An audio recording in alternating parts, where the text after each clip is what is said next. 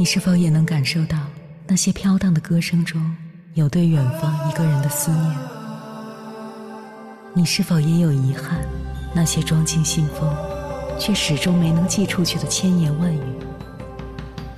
你是否也走过从南到北那漫长的路？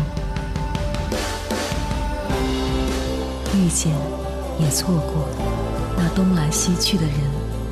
当往事随风，一尘风，凌晨时分，跨越千山万水，讲述和倾听我们的故事。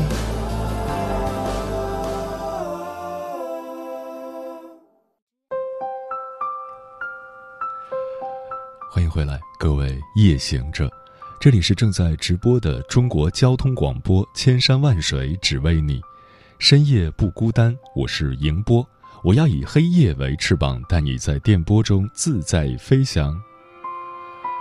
前几天在朋友圈看到这样一段话：明明平时认识的人不少，可当孤独无助时，却不知道有谁可以依靠，只能独自一人奋战；明明身边朋友很多，可当忧愁苦恼时，却不知道该找谁倾诉，只能任凭心事堆积成山。也许人总是越长大越孤单。越往前走，越发现旅途中没有几个人能够倾听自己的苦衷，现实里没有几份情值得付出真心。所谓倾诉，找对了人才能得到治愈，不然就是自结伤疤，让自己雪上加霜。人生的旅途总会遇见不少人，可大部分都是来了又走的过客。他们只会冷眼旁观你的喜怒悲欢，无关痛痒地谈论着你的言行举止。只有那个真心陪伴你的人，才会在你愁肠满腹的时候耐心倾听你的一言一语，在你心情不佳的时候一心一意安慰你的委屈。但是任何事情都讲究适可而止，倾诉一旦过了度，就会适得其反。倾诉一般指的是向别人说自己的事情，所以既然是你自己的事情，别人为什么要听呢？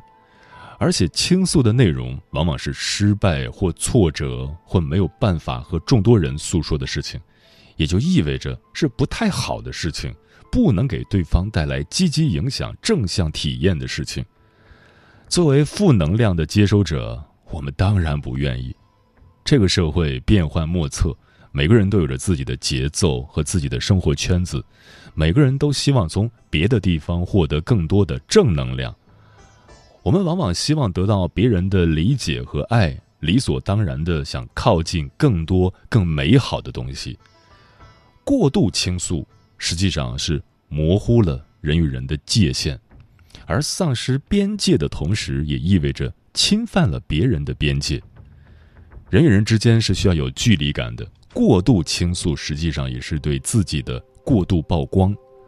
除了我们最亲近的父母和爱人，哪怕是最最亲密的朋友，如果每天都在接受我们生活的各种信息，也会厌烦的。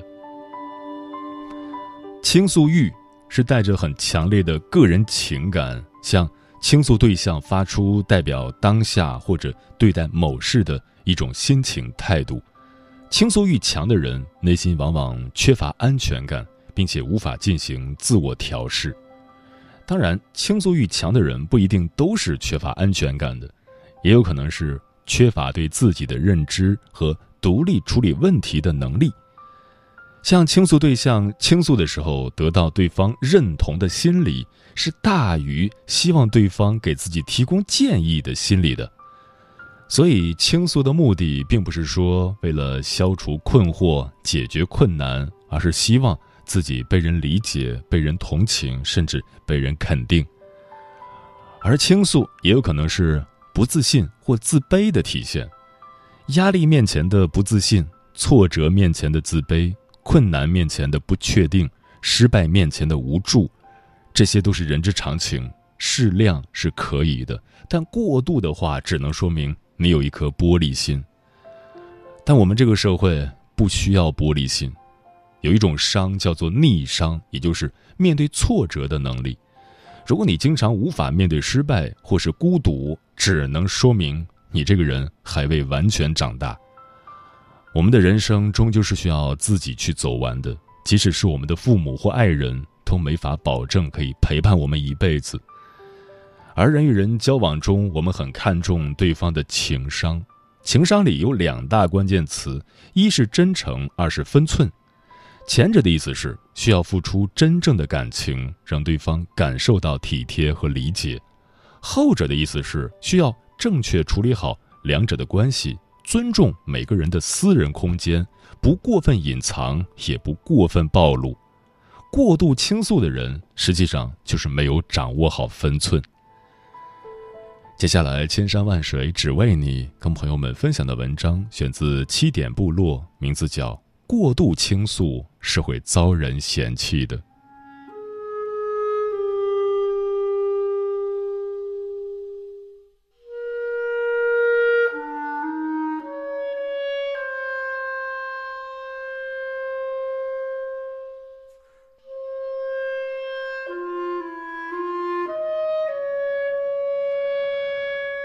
在家里赶论文，因为疫情的缘故，大部分学生依然还是在家里上课。说是上网课，一应步骤还是和学校一样，但大家都心知肚明，至少学习的效果是肯定不会一样的。尽管老师布置作业的趋势在逐日上升，正马不停蹄地查找着资料呢，闺蜜就发来一条微信：“有空吗？聊聊天。”我不假思索发过去一条长长的语音。啊，你有什么急事吗？因为我现在在赶论文。不过你有什么事可以直接对我说，我听着呢。等了几分钟，那边也没有回声，我也没有赶论文的心思了，拿起电话就打了过去。他的性格我还是知道的，和我有点像，最怕麻烦别人。本来想着去表达一下善意，可只要他人释放出哪怕一点点不耐烦的信号，我们就会灰溜溜立刻逃走。我小心翼翼地问他：“怎么啦？”这次他回得很快：“其实没什么的，一时想不通，就想找个人倾诉一下。但真的只是很小的一件事情，现在已经好了。”怕我不信，他用一种更轻松的口气催着我赶紧去写论文。“你不是说这周就要上交吗？快去忙吧，免得到时候写不完找我哭鼻子。”我回怼他几句。却也再没有提到底是什么小事。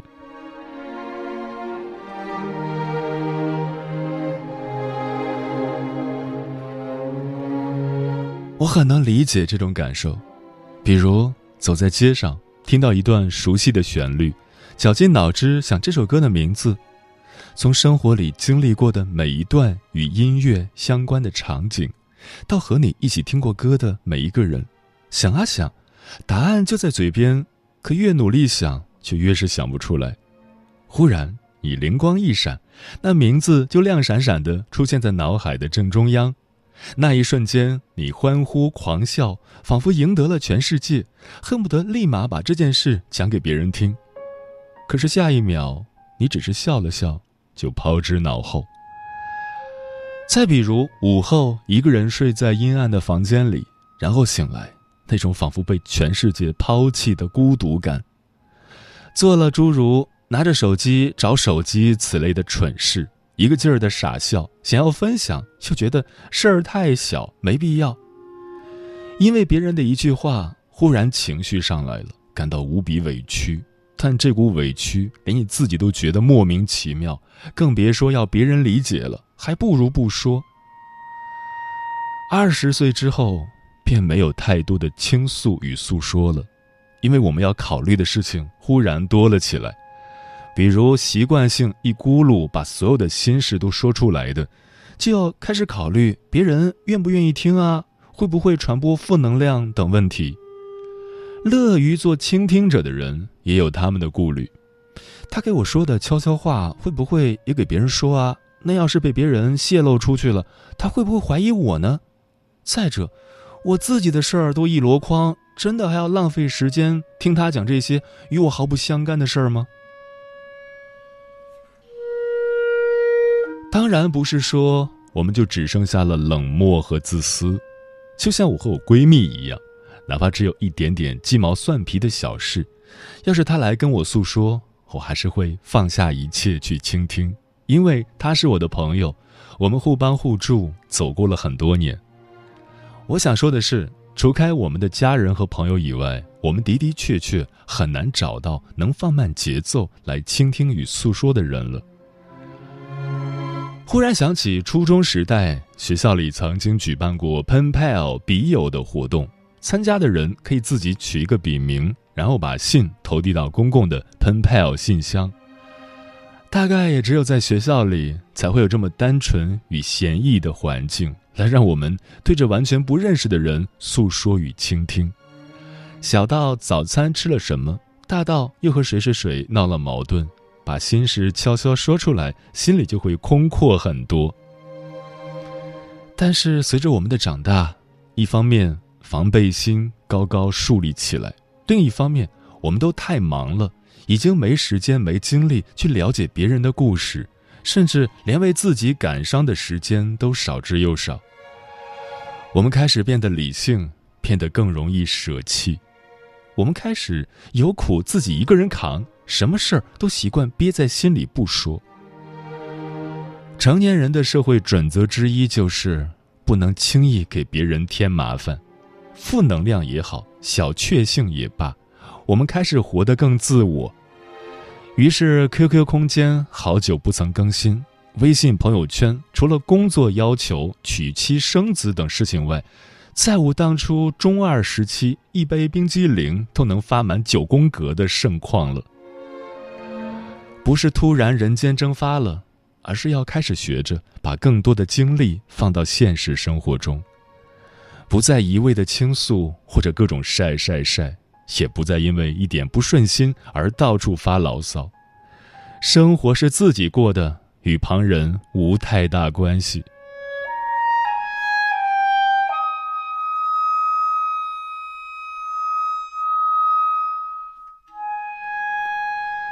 那么倾诉有意义吗？当然是有的，哪怕这世上没有真正的感同身受，大多数问题也并不能得到解决，但会让你看清哪些人是真的爱你，是真的愿意叫醒你，也愿意陪伴你。但倾诉的意义的确不大，我们找人倾诉，本质上依然是寻找认同感或者博得同情，克服倾诉欲。就是一个人成熟的标志。太宰治在《人间失格》里说：“我仍然认为向人诉苦不过是徒劳，与其如此，不如默默承受。不要做一个唠唠叨叨的抱怨者，也不要一有什么鸡毛蒜皮的小事就拿到别人面前掰扯。谁的时间都很宝贵，除非他明确告诉你。”我现在很闲，我很乐意听你讲你今天吃了点什么，穿了件什么裙子。否则，就算是朋友也不行。很多事情都只能靠自己去解决。从现在起，要学会自己去化解、去承受，拥有独立的人格，懂得照顾好自己，在事情处理妥帖后，能尽情享受生活，不常倾诉因自己的苦难。自己有能力消解，很少表现出攻击性，因内心强大而生出一种体恤式的温柔，不被廉价的言论和情感煽动，坚持自己的判断不后悔。愿你成为这样的人。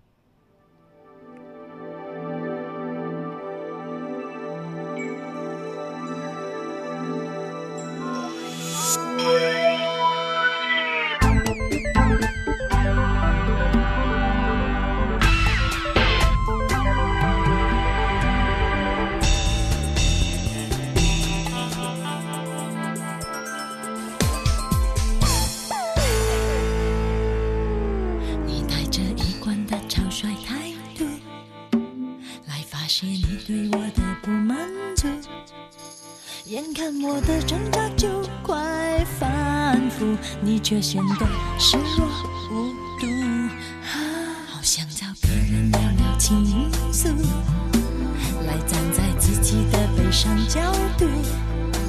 我只是想该不该退出，来摆脱你给我的冷酷。多。么的苦我都说不出，疏忽还是我不清楚，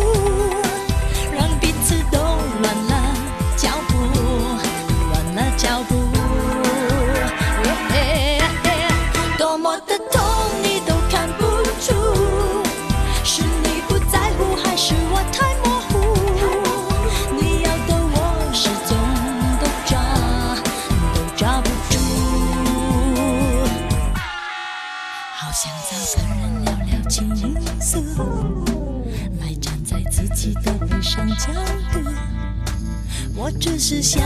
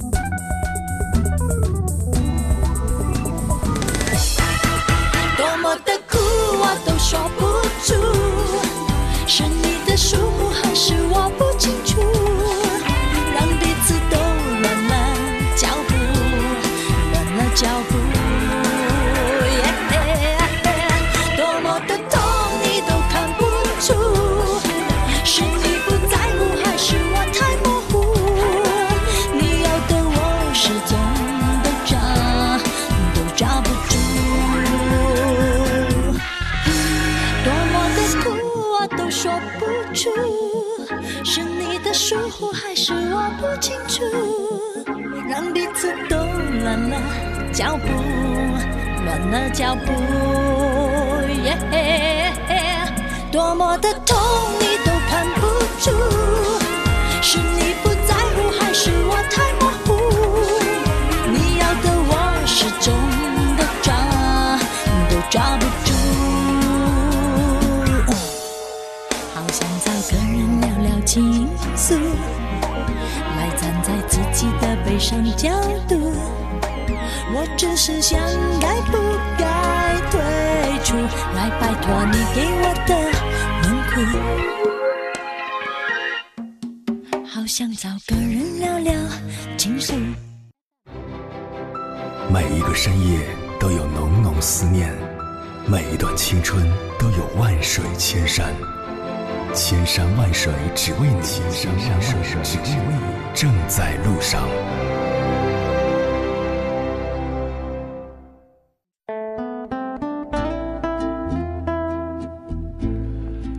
感谢此刻依然守候在电波那头的你，这里是正在陪伴你的千山万水只为你，我是迎波，我要以黑夜为翅膀，带你在电波中自在飞翔。今晚跟朋友们聊的话题是如何看待倾诉这件小事。听友何以繁华笙歌落说，有心事了当然可以向他人倾诉，如果找不到可以倾诉的对象，也可以向自己倾诉啊。写日记、写随笔、看书、写读书笔记都是很好的倾诉方法，可以帮自己整理思路、疏泄情绪。沉默少年说：“以前我会倾诉，后来慢慢的就不会了。我会找一个其他的方式发泄自己的情绪。曾经偏激的用拳头打墙、打树干，一直到自己的手渗出血来。后来我找到了更好的发泄方式。”可以跑出去，可以跳绳，可以下厨做饭，每一次努力都在治愈自己。嗯，这其实是自我倾诉的方式。双心小妹说：“一个相处舒服的人是懂得换位思考的，你可以轻松自在的做你自己，能随时分享和倾诉心事，你不用小心翼翼的担心他会嘲笑你。嗯，这样的人就是非常可靠的倾诉对象。”李月光说：“有时候群聊也是一种倾诉吧，放开了说，总有接得上你的群友，相谈甚欢，于是情绪慢慢的也就淡下来了。”专吃彩星的鸟儿说：“倾诉是建立人与人之间信任的最佳手段，心灵的交流才是生命的对话。还好你能看懂我笑容背后的忧伤，又能懂我内心深处的纯真与善良，是我一生的知己。”猫头鹰便是说，倾诉的对象可以有很多，比如对宠物，或者是化为文字，化作音符，或者是转换成喝酒打牌，就是为了把内心的情绪发泄出来。它可能只是一件鸡毛蒜皮的小事，也可能是一件关乎你人生的大事。每天都是星期五，说在有负面情绪的时候，向别人倾诉是有效释放负面情绪的方式。但是向别人倾诉也要适可而止。针对一件事不停的抱怨，听的人心情受到影响之后，我们也会在情绪里无法自拔。人间四月天说，倾诉就是一个人在倾听另一个人诉说。我们总是觉得别人无法感同身受，确实感同身受很难，但这不应该成为我们无法向别人释放负面情绪的理由。人有时候真的脆弱到不行，明明快绷不住了还死撑，其实找个朋友诉说一下未尝不可。